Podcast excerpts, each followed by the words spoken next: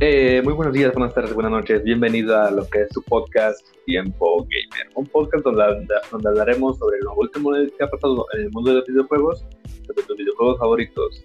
Estoy aquí con mi compañero Nico. Nico ¿Qué onda? ¿cómo estás? Pues acá estamos, es lo importante, ¿sabes?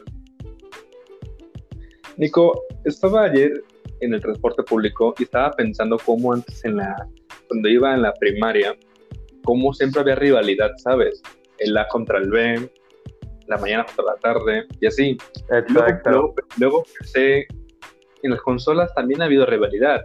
Nintendo contra Xbox, Xbox contra Play, Play contra Nintendo. O sea, siempre, siempre se intentan llevar uno, siempre se intenta llevar riñas, ¿sabes? Y este, y conforme han pasado el tiempo, se han, o sea, de que de que el Xbox publica la, el Xbox el primero, la Play saca la, Play, la PlayStation 1, sí, ¿sabes? Es que, ¿sabes qué pasa? El ámbito y, por así decirlo, el ambiente competitivo, porque estamos hablando de un mercado grande. Ya no estamos en la época de los 80s, de los 90s, donde, ah, sí, el jueguito de Mario, claro, el monito que se mueve, no, ya es algo más, ya conforme el tiempo ha ido creciendo, obviamente como tú dices, iba a existir una rivalidad. Y yo aún recuerdo, güey, cuando iba, ¿sabes?, a la primaria y me dijeron por primera vez, güey, ven a mi casa, vamos a jugar. Yo tenía en ese momento el 360, el Xbox 360. Iba súper super feliz, güey, con mi control. Y no mames, imagínate yo, un morro que desde siempre ha estado del lado de Xbox, entrar a una casa donde no era Xbox, era Play 3, creo que sí era la 3 y pues sí era muy, muy fuerte, ¿no? El golpe de que verga, no todos tienen Xbox. Incluso llegué yo a tener un tiempo la Play 4, muy buena consola, no me quejo. Tuvo muy buenos juegos y sí sé por qué mucha gente lo prefiere. Tiene muy buenos exclusivos, pero ya estamos hablando de, de este tiempo, cuando en realidad la rivalidad, por así decirlo, cuando nació, ya ha tenido desde que los 90. Yo me acuerdo cuando, bueno, no me acuerdo, pero yo sabía más bien de este pedo de que tenía Sega y Nintendo. No sé si a ti te tocó verlo en los 90, de que Sega sacó su Sega Genesis y el Super Nintendo. Y ya veías a los niños de cuál compro. Es que Sega tiene a, Sonic y, Nintendo tiene a Mario. Incluso puedo apostar que había uno que otro chamaco que se agarró putazos de seguro en el patio de recreos porque preferían uno que el otro. Xbox es mejor, que Nintendo es mejor. Sí, claro. Y, y todos ellos. No es sorpresa también, porque ya sabemos todos quién ganó al final. Pero se podría decir que ahí nació como la. Yo me atrevería a decir la primera rivalidad de entre consolas. Y más bien entre compañías, porque ya no era de que la consola, era de que literal, llegaban momentos en los que se atacaban casi, casi directamente. Oye, Nico, ¿y tú de qué consola eres? ¿Sabes qué? Yo no tengo consola propia. Cuando tuve mi primer consola fue un Nintendo 64. Obviamente de, me lo dio un primo mayor. Y después de eso logré tener el PSP. No sé si te acuerdas del PSP. Que, ah. verga, era una joya esa cosa. Yo recuerdo jugar el, algún juego de carritos, pero con el que más me pasaba jugando era el Star Wars. Y me lo pasaba ahí, güey. Me mamaba el PSP. Después del PSP llegué a tener mm, como este tipo de onda de juegos de computadora. Tipo World of Warcraft y cosas así, ¿no? No fue hasta... Ajá no fue hasta como cuando yo tenía unos que 8, 7 a mi vida el Xbox 360 y ahí, güey, me enamoré perdidamente de Microsoft y sus cajas X. Entonces, he tenido un poco de todo, ¿no? También llegué a tener la Play 3 y... Mentira, el Play 4 y también lo disfruté muchísimo. Antes de tener ahorita el que tengo actualmente, tengo el Xbox S, tuve la Play 4, igual me la pasé súper chingón. jugué el The Order 1886, creo que era. más Oye, y ahorita que película, la Xbox S, ¿qué opinas de los nuevos lanzamientos que van a salir en la consola este noviembre 10? ¿Sabes qué? Estoy intrigado, fascinado, intrigado y ansioso. Porque hay muchas especulaciones, ya sabes cómo es el fandom, de que, por ejemplo, no sé si tú sigues a, en Xbox en Twitter, pero sacaron a, la luz de que el Xbox Series S y no, el meme, ¿no? De Xbox publicando el, el meme del monito. Pero yo estoy intrigado, más que nada porque vi una foto de un Series V y dije, güey, esto es demasiado. Play no puede con tanto. Porque aparte, por allí hay unos rumorillos de que ser más potente que la Play 5 y hay otros que dicen no, porque es una, una consola que está hecha para una gama baja, ¿sabes? Para un modelo más económico de la Xbox X. Así que yo estoy, yo estoy esperando los resultados de esta, de este, de estas nuevas consolas. En lo personal, siempre he sido fanático endermecido de Xbox y siento que va a seguir así en este, en esta nueva elección, ¿no? ¿Y tú? ¿Tú qué opinas, de que, ¿tú qué opinas de que la Xbox S es prácticamente la consola más pequeña que ha tenido Microsoft hasta el momento? No, wow, eso yo no lo sabía, pero rayos, sí me lo voy a venir. Es únicamente y especialmente para contenido digital, ¿no? Ya no es de que tiene el, el este, como se dice, el reproductor de discos y Blu-ray, sino que es totalmente digital, es un rectángulo pequeñito blanco. No, y deberías verlo en comparación con la Play 5 y la Xbox eh, la normal. No, sí. Es una cosa chiquita, es una es la mitad de la consola. Ajá, es como el niño chiquito de la casa, ¿no? Pero. No, mimado, porque es ah. una consola bastante cara. Pues había escuchado unos que 300 dólares aproximadamente iba a costar. Según aquí, según en pesos mexicanos, la Xbox Serie X va a ver, va a estar a 10 mil pesos y la Serie S va a estar a 8 mil. Vi una publicación en Facebook, no sé si es verdad. Hoy, ahorita está mucho, como está el fuego muy alto, las llamas muy vivas, hay, hay muchas fake news y yo vi una, comparación de que decía Xbox Serie X, Xbox Serie Y y Xbox Serie S. La Y es como, la, es, como que el, intermedio entre la X y la S. O sea, es una consola mediana, no pequeña ni grande, mediana, con, con, lo mejor de la X y la S.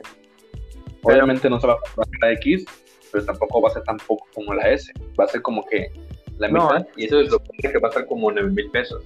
Pero recordemos que, o sea, todavía no es muy confirmado eso. Igual y sí, te digo, porque ya vimos lo que pasó con la serie ese de que bien lo sacaron del hoyo y bien Xbox dijo, oh, por Dios, me descubrieron. Así que yo no me lo voy a venir también. Pero... ¿Tú crees que Xbox vaya a sacar algún tipo de consola portátil como la Switch?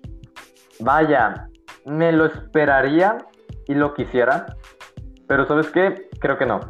La razón es por Cloud. Ya conocemos el proyecto que tiene Xbox con y Microsoft con esta, podemos llamarlo plataforma. Los datos, incluso se especula que podrás jugar los juegos con más alto rendimiento en el celular y eso es increíble. O sea, yo siento mucho que si eso es cierto, que lo llegan a hacer muy bien, no hay necesidad de una consola portátil. Pero yo la espero muchísimo. No, y ¿eh? aparte subir una consola portátil a, todos los juegos que ya sea Halo, que seguramente va a estar, Doom, eh, GTA, entre esos va a tener que achicarlos un montón. ¿no? sí. Lo que yo quiero es la respuesta que va a tener Sony, obviamente con su Play 5, respecto a esto. Porque recordemos que estamos hablando de una rivalidad y siempre ha sido de que Xbox saca algo, Sonic saca algo mejor y siempre ha sido así. A veces gana Xbox, a veces Sony. Y yo no sé, pero no sé si te acuerdas del Kinect, el famoso Kinect que nadie quiso, nadie compró. No, yo tuve uno. pero yo tengo un problema ahí. Un videojuego siempre va a ser mejor cuando no te mueves. Tal vez es algo que no, no, no entendió en ese momento. en el futuro tal vez nos, nos depare lo que es este, no, sí. se llama realidad virtual. Y ahí va lo que voy, güey. Play sacó sus lentes VR para la Play 4 y fue como que, boom, un golpe muy fuerte para Xbox porque Xbox no tenía esos lentes, no tenía un, un aparato, un dispositivo para realidad virtual y que en ese tiempo se puso muy de moda. Yo recuerdo ver increíbles videos de, por ejemplo, el Rubius, ¿no? De que estaba con sus jueguitos de realidad virtual y, ah, sí, los zombies, wow, se ve todo tan real. Pero volteo ver la consola de Microsoft y era que, está bien, tómate tu tiempo, igual le sacan unos, pero nunca, nunca llegó esa cosa. Entonces, da lo mismo, ¿no? La rivalidad siempre se ¿Cómo se llama? Ahorita que nombraste la, ahorita que estamos agarrando el tema de la realidad virtual, me llegó a, me llegó a pensar, o el, pensamiento, la idea de que vaya, de, de, lo que es ahorita 2020, y fue el 2000, fue cuando se lanzó la PlayStation 2 cuánto han evolucionado los juegos, ya tanto, tanto lo que son los controles mismos, a que son los... Ah, claro, Yo me acuerdo que en, 2001 salió al aire el Grand Theft Auto 3 y la verdad era puros pixeles. No se podía hacer gran cosa. Y ahorita con el Grand Theft Auto 5, que es una barbaridad, que ya lleva varios años que ya se salió al aire y todavía sigue, sigue metiendo actualizaciones, sigue habiendo mucha gente activa. O sea, eso significa que hicieron un trabajo bastante bien. No, y es que es más que nada por la demanda del público, ¿sabes? Ya estamos acostumbrados, se podría decir, de que siempre nos estén sorprendiendo, siempre exigimos más por lo mismo y siempre estamos con la mentalidad de, oye, necesitamos un juego que en realidad no parezca un juego, que parezca algo real. Y siento yo que es lo que pide el, gamer de hoy en día, es algo que en realidad lo haga sentirse como dentro de. Es por eso que siempre se esfuerzan. Yo recuerdo también, no sé si llegas a jugar algún Final ah, Fantasy, por ejemplo, el, bueno, los clásicos Final Fantasy donde el peinado de Cloud era como un triángulo tal cual. Ajá, y verga, ahora ves el Final Fantasy X, por ejemplo, y güey, todos morritos como si fuera de una banda de K-pop, ¿sabes? Súper chill, súper guapos, güey, es que dices, esto no es Final Fantasy. Entonces, siento yo que es más que nada la, la necesidad del público, ¿no? Yo nunca he sido de esos que creen que un buen gráfico hace un juego, sino es la experiencia que te hace sentir. Yo podría jugarme mil horas el Skyrim, que por ejemplo no es un juego que digas, verga, está tan bien de gráficos, pero compararlo con, no sé, un juego como lo era Zero Down de Play, yo lo podría jugar, yo preferiría, mejor dicho, yo preferiría el Skyrim aquel, más que nada por la historia. A mí me encanta la historia de Skyrim y no es un juego que tenga un acabado gráfico tan bueno. Que sí tiene un buen acabado gráfico bueno. De hecho, era muy adelantado para su época, pero que lo comparas a juegos actuales y queda como un juego de Nintendo 64 todavía, ¿sabes? Entonces, siento yo que es más que nada por la demanda. Porque incluso yo mismo, güey, prefiero a veces jugar un juego que neta diga, esto no es un juego, que por ejemplo un juego indie, que no, que los juegos indies no se caracterizan por sus potentes gráficos, pero, ¿qué te digo? También soy un, un gamer exigente de esta época, soy un niño de verga, los años 2000, por lo tanto siempre voy a querer algo mejor. Oye, y ahorita que estás diciendo del juego, ¿qué te parece lo que es este el, el bombazo que pegó lo que es Among Us? Among Us, como lo dices. Ajá. ¿Qué te parece? Es increíble. Porque no es un juego, muchos piensan que sí, pero no es un juego que salió este año. Es un juego que lleva, creo que desde el 2018, desarrollándose. Y, qué bueno que les ha tocado a los desarrolladores esta gran fama, porque se lo merecían. Es un buen juego indie, tiene un concepto simple pero atractivo, porque a quién no nos gusta poner amigos y estar criticando y, engañando a nuestros amigos y salirnos con la nuestra. Y es lo que el juego te ofrece. Y eso creo que es algo también muy bueno para los juegos indie porque al fin se les va a dar como esta fama que merecían, ¿sabes? Hay muchos juegos indie que están muy sobrevalorados y hay otros que están muy infravalorados. Y creo yo que Among Us fue un buen comienzo para darnos cuenta de que hay buenos juegos indie pero también recordemos que tuvieron la ventaja de estar en cuarentena, ¿sabes? Ah, sí, claro. Entonces, no, sí, y es algo que tú buscas de que, wey, chale, no tengo un, por ejemplo, no tengo un móvil tan potente y quiero jugar con mis amigos, no tengo consola, güey. Among Us.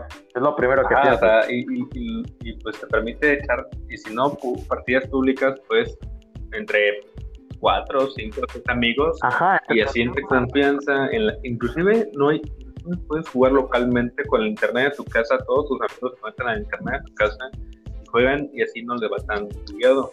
Y aparte, no sé, no te acuerdas que ya por 2005, 2006 había, hay, bueno, aún existe, este, que es un juego, creo que es un mod de un juego llamado Half-Life, que se llama Boris Mod, que existe, un modo de juego llamado oh, Trouble the Terrorist. ¿No te suena que se parecen ambos juegos? Tienen el mismo concepto. Algunas cosas diferentes, eso sí. Pero sí, a lo mejor no me atrevería a decir que es una idea verga tan copiada. Pero vámonos a más, a una cosa más sencilla. De Clue. ¿Jugaste el juego de ah, mesa de Clue? Güey, yo recuerdo ese juego y era chingoncísimo estar buscando al culpable. Y es lo mismo. Pero al fin y al cabo, te digo, todo es competencia. Te prometo, güey, te juro que en unos que dos meses, cuando el juego empieza a ser olvidado, va a salir otro juego y todos van a estar de que, ah, la verga, un nuevo juego. E incluso va a tener tal vez un concepto mejor. Pero al fin y al cabo es siempre innovar. ¿no? Porque al fin y al cabo son puntos positivos. El innovar, el sacar algo mejor de... Entonces, y siento yo que es lo mismo con las consolas. ¿Sabes? Hay consolas que, por ejemplo, el punto fuerte de Xbox en esta nueva generación va a ser la potencia y el rendimiento que va a tener su consola. Sí, podría decir es un refrigerador de... Ajá, es un refrigerador, pero güey, es un refrigerador que tiene un buen, un buen de este programa de desarrollo, güey. Tiene una buena tarjeta gráfica y cosas así. Un buen procesador. Y tal vez no sea mejor que. Tal vez sea mejor que el Play 5, mejor dicho. Pero volteas a ver el Play 5 y, verga, a mí me encantó el diseño. Es increíble. Volteas a ver la Play 5. Ajá, güey. Volteas a ver la Play 5 y volteas a ver el, el, el Series X y dices, esto no es, esto parece más un refri. Es que el Series X se fueron más por lo minimalista, por un diseño agradable a la vista, bonito, eh, eh, básico, y este PlayStation se fue más así como que para que vean que es el futuro, ¿no? Es una consola del mañana. Exacto. No importa que parezca edificio hecho en Dubai, da igual, es una consola. Se parece el y el punto, ajá, y el punto fuerte de Play son los exclusivos. Sin duda alguna son los exclusivos. Tuvo grandes exclusivos el año pasado. Tuvo Spider-Man, tuvo God of War, tuvo Zero Down. Last of Us. Ah, ajá, tuvo The Last of Us, por Dios. Y volteamos a ver a Xbox y Yay, saqué nuevo Halo. Hablando de The Last of Us, ¿tú, tú, tú últimamente te has dado cuenta que casi todos los juegos, al igual que películas, que ahorita de 2020, están metiendo así de a fuerzas lo que es la comunidad LGBT, que de a tiene que haber un personaje negro, aunque no haga nada, pero tiene que estar ahí para mantener en paz lo que es un, un porcentaje de la comunidad para que no se anden quejando. ¿tú qué opinas de que, de que estén descuidando cosas importantes, cosas que tenían chidas? Porque no sé si te acuerdas que los videojuegos antes les valía gorro lo que era la censura, lo políticamente correcto, o sea, era un juego de cierta forma. Y ahora pues, se enfocan más en de que, ay, no se vayan a ofender la comunidad LGBT, no se vaya a ofender la gente de color, ya sea negro o blanco, las religiones. O sea, estamos conformando lo que eran videojuegos sumamente respetables como la... ¿Te imaginas que en Years, un Years o, o el, God of War hagan al, al, hijo de, de Kratos LGBT? ¿Te imaginas? Mira, mucha gente se queja de eso. Entiendo. Hay veces en las que no quieres que la esencia de un personaje se vea deformada o la esencia de un juego se vea deformada solo por caprichos de los desarrolladores.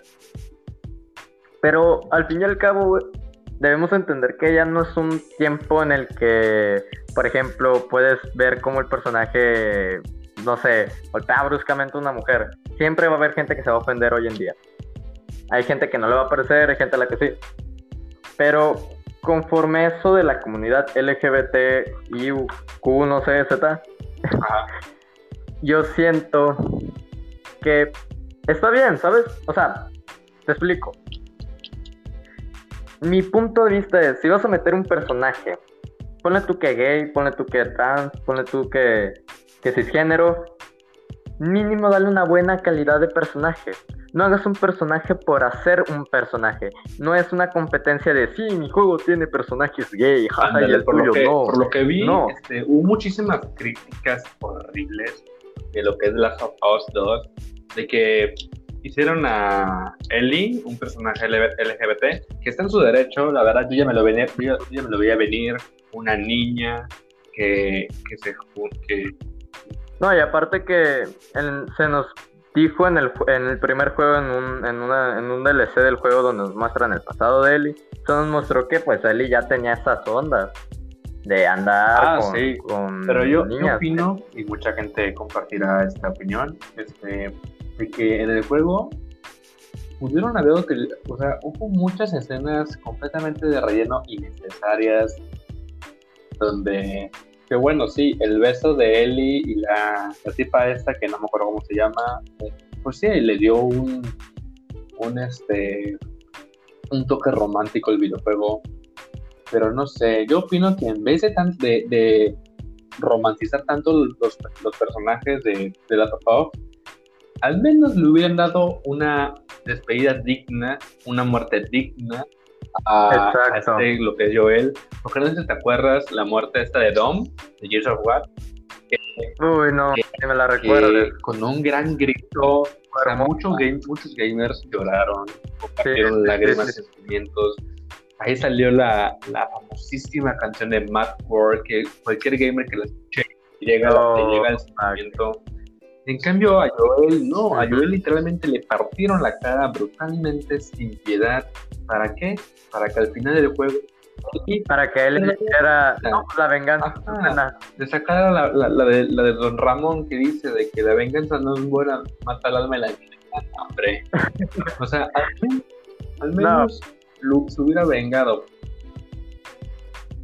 Joel está en su tumba diciendo que me morí de Otis y pisotearon mi cadáver para que no fuera vengado. Ok, ahí hay dos puntos interesantes. El primero es lo de los personajes, por ejemplo, la novia de Ellie. Verga, es, vamos a lo mismo. Es que no es meter personajes por meter. No es estar a huevo eh, bien con la comunidad. Yo me hubiera encantado, y te lo juro, me hubiera encantado saber más sobre esa chica. Que le dieran un trasfondo mejor de personaje, un desarrollo mejor de personaje, cuando en realidad era nada más gritar y de vez en cuando una escena linda con Ellie. En cuanto al final, a mí tampoco me gustó. Debo admitirlo. Estoy acostumbrado a un Joel duro, rudo, fuerte, que le valía verga matar a quien sea, total, con que su niña estuviera bien. Aún recuerdo literal cuando destruyó la salvación de la humanidad porque no quería que Ellie muriera. Y que te vengan, güey, a poner de que Ellie no mató a la que asesinó a Joel. Es que, no me digas eso, por favor. O sea, yo ya estaba consciente, yo ya me esperaba que Joel iba a morir. O sea, muchos lo habíamos vendido porque iba a ser la última. ya está. también. Sí, pero rayos, o sea, ni música, ni nada. Yo pensé, yo la verdad pensé que se iba a sacrificar, ya sabe que, que él iba a correr peligro y Joel eh, se sacrifica y, de la nada se empiezan así como que flashbacks de todos los momentos divertidos donde pasaron juntos, así. No, en realidad no, empezaron a surtir unos buenos palazos de gol super humillantes, sin honor. Al menos que ponga la de Matt Gore, ¿no? Ahí salga Dom de fondo ahí. Mira, ah, estoy totalmente de acuerdo. Joel era un buen personaje como para dejarlo morir así. Yo no estoy, mira, yo no estoy tan feliz con la decisión que tomó él al final. En lo personal yo se hubiera matado a esa tipa, no me, me da igual, güey, mató a Joel. Todos amamos a Joel. Joel destruyó te digo, Joel le valió verga que Ellie fuera la cura, él no la quería muerta y literal se chingó a toda una especie de industria o algo así. Una empresa, una resistencia, nada más por llevarse a la niña. Pero siento yo que va lo mismo de violencia genera violencia y nada va a cambiar, ¿sabes? Igual debo aclarar y debo confesar que yo simpaticé mucho con la, con la villana del juego, que es esta, ¿cómo se llama? La tipa, la chica mamada. Vamos a ponerla así porque no me acuerdo de su nombre. La Fortucha. Ajá, la Fortucha. Porque había partes en las que te hacían como un flashback, ¿no? De, de su pasado, lo que le tocó vivir ¿cómo se llamaba? Abby, creo que se llamaba Abby. Creo que sí. Entonces, sí, fue de que, Eli, lo tienes enfrente, mátala, pero una parte de mí me decía, no, güey, pobrecita, ella no tiene la culpa de ser como es. Pero, güey, la dejó viva. Yo, en lo personal, se lo hubiera matado. hubiera eh, no voy a... que tuviera así como que dos, dos, dos finales de que te salga la opción de matar o perdonar. Eso hubiera sido un puntazo. Ahí le hubiera dejado a la decisión de cada uno de los, de los personajes de que ya, pues si quisiste matarla, pues toma tu final de muerte. Pero si quisiste perdonarla, pues toma tu final de piedad, ¿no? Eso uh un gran puntazo. Y, y ahorita, a pesar de eso, hablando de finales alternativos, este, y hablando también de la Play, ¿tú qué opinas del juego este, ya, que, hay que dejar a, de las Us porque la verdad le estamos dando mucho auge para, para, en conclusión, de las of 2 fue bueno, fue un digno sucesor, dejémoslo así. Fue bueno, fue muy bueno, pudo haber sido mejor, pero estuvo bueno. Exacto. No es un 10 de 10, pero sí se avienta un 8.5. Sí, totalmente, de acuerdo. Entonces, pero sí, como decía, como te decía, hablando de finales alternativos y, decisiones, ¿tú, ¿tú, jugaste o viste algún youtuber jugar o te, aventaste todo el juego completo? Este llamado, ¿cómo se llama? Detroit Become Human. Mm, Detroit Become Human. Lo conozco, no lo he jugado y no lo he visto. Pero sí sé de qué va. Y sí sé que tiene, tiene esos. Pero bueno, es que muchos juegos también así. Está Beyond Two Souls, está Life is Strange. Uh, hay uno donde agarraron un asesino, que es muy parecido a Beyond Two Souls, no recuerdo cómo se llamaba, pero no. Eh, eh. ¿Qué pasó? El asesino, el del asesino, ¿cómo se llamaba el del asesino? Es muy parecido a Beyond Two Souls. Es muy ah, parecido. Es muy parecido pero trata de, creo que es un padre soltero que busca a su hijo o algo así. Ay, también hay un juego llamado Rayos, que es de la guerra, que te inmerse, que te inmerse lo que es la guerra en Irak o en Irán. Creo que es of the Light. Sí, the Light. sí, sí, Pero es lo que le da lo que quiere la gente. Que si tomas una decisión, pues a huevo vas a tener que sufrir las consecuencias de esa decisión. Y está muy chido porque incluso los han metido en juegos, como por ejemplo el Far Cry. Far Cry es un juego que, por ejemplo, el 4 es un. Yo me acuerdo que estaba muy difícil la última misión entre seleccionar o a Anita o al otro tipo, no recuerdo su nombre. Y cada uno te da un final que tal vez no era el mejor, pero te da un final muy alterno al otro. Y es algo que hace. Que le agrega interés al juego. Le agrega muy buen interés al juego, le agrega hasta un gusto, ¿no? Plus, un, plus de. ¡Guay! está bien cool, qué bueno que agarré ese final, o verga, no me esperaba esto, lo voy a volver a hacer la última misión porque no me gustó este. Pero al fin y al cabo es algo que tú mismo haces, ¿no? Igual el, el Fable creo que también. Y es, es, es un buen plus, es un buen plus que le puede agregar eso de la toma de decisiones. Y es, está chido que nuevos juegos lo vayan incorporando. Porque sí se necesita. Incluso, el, por ejemplo, el Grande Auto nunca me hubiera visto eh, o hecho la idea de que tomabas una decisión tan importante que afecta directamente al final del juego, que es, por ejemplo... ¿Tú a quién mataste? ¡Ah! Yo maté a Trevor. ¿Mataste a Trevor? Sí, yo maté a Trevor. Porque... Yo la de Rat me iba por Michael, pero, pero pues... Es que Michael... Me spoilearon de que si arreglabas tu propia vida... ¿Cómo? Yo, yo, quería mucho a Michael, yo no lo podía matar y a Trevor neta lo odiaba, me caía súper mal, ¿sabes? No sé, siempre estaba con su actitud y sus tonterías. Y yo dije, ay, este güey me castra. De yo soy papá de Texas. Papá de Texas. Pero igual, como tú dices, de que cuando me contaron que. En mi, en mi caso, cuando me contaron que podías arriesgar tu propia vida y podías tener al final los tres, ya era demasiado tarde para mí. yo había matado a Trevor. ¿A poco? Bueno, yo, yo solo veo a los, a, los tres, pero ¿a poco si matas a uno? Ya después, cuando te tocas ya en el modo libre, ya en campaña, ¿ya no puedes ocupar el personaje? A mí no, no me dejó.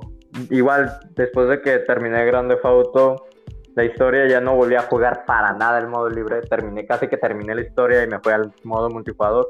Porque aceptémoslo, de GTA V nada más es para el modo multijugador. Lo, lo disfrutas más. Entonces, pues sí, o sea, la, campaña es como para jugar como cualquier tipo de juego. La campaña se disfruta una vez. Y ya. Si tiene easter egg, se disfruta dos veces. Pero, y ya. Una vez es suficiente. Fin. Pero... Que también hay easter eggs, hay, hay microeventos que son como los locos de los santos. Ajá. Que te pedían luego están los, los asaltos, los robos. Luego también cuando en el online podías hacer unas misiones para Trevor. También estaba muy chido. Entonces, eso. Y ahí, te digo, es también incluso competencia directa entre diferentes videojuegos. Y son esos pequeños detalles los que les da ventaja a cada uno de ellos. Esos pequeños detalles. Por ejemplo, hay mucha gente que le gustó este juego de el God of War, el primero. Y yo dije, ah, está más chido Dante Inferno. Porque me explicaron el concepto y yo dije, güey, pues es Dante Inferno, ¿no? Es lo que es casi lo mismo. Igual en Dante matas como no dioses, pero sí demonios. Y, y güey, pues se me quedaron viendo. Cuando yo jugué el, el God of War, güey, no fue de mis favoritos. Estuvo muy bueno, pero no fue de mis favoritos. Ya el 4 ya fue cuando dije, verga. Este sí está chido. Pero es para todo. Incluso esa rivalidad entre shooters, de cuál shooter es mejor, está Call of Duty, está Battlefield. ¿Tú cuál eres? Yo soy, honestamente, me la he pasado mejor en Battlefield, por ejemplo, el 4. Uf que, es que, por ejemplo, si quieres una partida inmersa en la guerra, pues es Battlefield, ¿no? Son partidas, lo malo que son partidas largas, no, pero, partidas muy interesantes. Lamentablemente hay muchísimo campero, pero si quieres también partidas rápidas, donde no quieras eh, pasarte cinco minutos en subirte a un caballo. Ajá, este, pues, el Call of Duty, ¿no? Yo la verdad, como dije en el podcast anterior, eh, el Modern Warfare es mi primer Call of Duty que juego seriamente. Antes jugaba Black Ops 2 y Black Ops 4, pero nada más para jugar con mi hermano, ¿sabes? O sea, retas uno contra uno y así, pero yo nunca he jugado un Call of Duty así como lo, que jugué en Modern Warfare, así de lleno, echándole ganas así, porque la verdad, yo soy más, si me pones también un shooter que de verdad me gusta, Titanfall. Oh, Titanfall. Sí, sí, sí. Titanfall. Ese es un Una chula. juegazo favorito, me lo me pasé la campaña en todas las dificultades, el modo, de hecho yo fui a un campeonato este no sé qué, yo estuve fui grabado en Twitch No cuando mames. salió soy el número 26, me parece 27 en lo que es este ranking mundial Ujú. en Titanfall 2. En Titanfall 1 también lo jugué, me gustó mucho, pero no sé, como que el Titanfall 2 tiene muchísimas cosas que también el Titanfall 3 prácticamente. No sé qué opinas tú. Y, y ¿Qué opinas de es como todo. Habrá, habrá gente que le gusta unas cosas y habrá gente que no. Por ejemplo, igual en el Battle Royale. Si te gusta estar partidas rápidas donde tal vez la puntería no sea lo- el mejor fuerte ni las armas, Fortnite. Fortnite, todos sabemos que en Fortnite gana el que mejor construye, el mejor albañil. Que si te gusta un, ajá, un Battle Royale rápido, que neta los enfrentamientos sean tan fluidos. Mm, por ejemplo, Apex Legends. Apex Legends, una partida bien llega a durar. Y así que es un Battle Royale serio, donde tengas que Ajá, defender tu habilidad, un War- War- podría ser Warzone. Pero, este, pues lastimosamente, mi amigo Nico, el tiempo se nos está acabando. No sé si quieras aportar un último detalle antes de que demos el cierre de este episodio de Tu Tiempo Gamer. Ah, ok, ah, una cosa. Hoy aprendimos una muy buena lección. Las, las fandoms son muy malos a veces en las compañías y en los juegos. A veces el fandom puede poder un juego. Sí, exactamente. Hay muy buenos juegos que el fandom los destrozó. Pues bueno. Muchísimas gracias, mi amigo Nico. Espero te haya gustado acompañarme en este podcast. El capítulo 5, me parece, de Tu Tiempo Gamer. ¿Qué- ¿Cómo te sentiste, amigo? Cuéntame. Me encantó. Nunca había grabado un podcast. Ah, yo siempre soy mucho de directo. Entonces los hacía en vivo, ¿no? Pero estuvo muy cool. Esta, podríamos decirlo, privacidad entre dos personas y la libertad de hablar de temas sin que estés viendo el chat y cosas así. En lo personal, ¿no? Yo estoy más acostumbrado a los directos, cosas así en vivos. Eso es muy chida la, la experiencia y nada, muchísimas gracias por, invi- por invitarme y me encantó. Espero, Ojalá te pueda ver en un próximo episodio. mm, cuenta conmigo. Ok. Bueno, muchas gracias por escucharme. Soy Miguel Guevara. Esto fue tu podcast Tiempo Gamer.